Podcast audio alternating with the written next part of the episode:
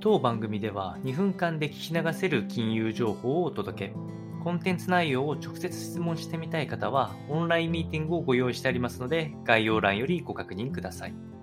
本日のテーマは、パウエル FRB 議長が12月の利上げ原則を示唆したというニュースが出てきましたので、お伝えをしてまいりますと、えー、こちらは一応コンセンサス通りにはなりますけれども、えー、10月分のインフレ状況っていうのが少し予想比で低迷してきたことを考えさせると、インフレとの戦いっていうのを少し抑えていく方向が正しいと思われるのが、まあ、マーケットも FRB も見ているというような状況でして、えー、引き続き利上げは行いますが、ペースを落としていくことで、景気抑制的な水準に抑えていこうというのが目的となります。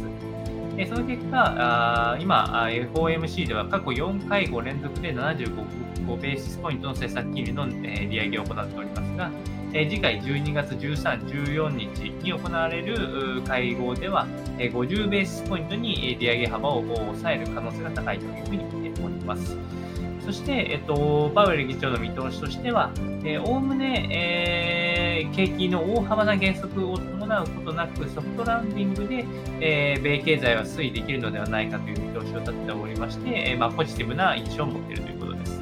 まあ、その結果を受けて、えー、マーケットの動きとしましては、えー、一気に株式は上昇に転じる一方で、えー、アメリカ国債っていうのは、買い越しを見されて、えー、利回りの上昇分を打ち消すような形となっているのが、えー、当日の値動きとなっておりますので、参考にお伝えをいたしました。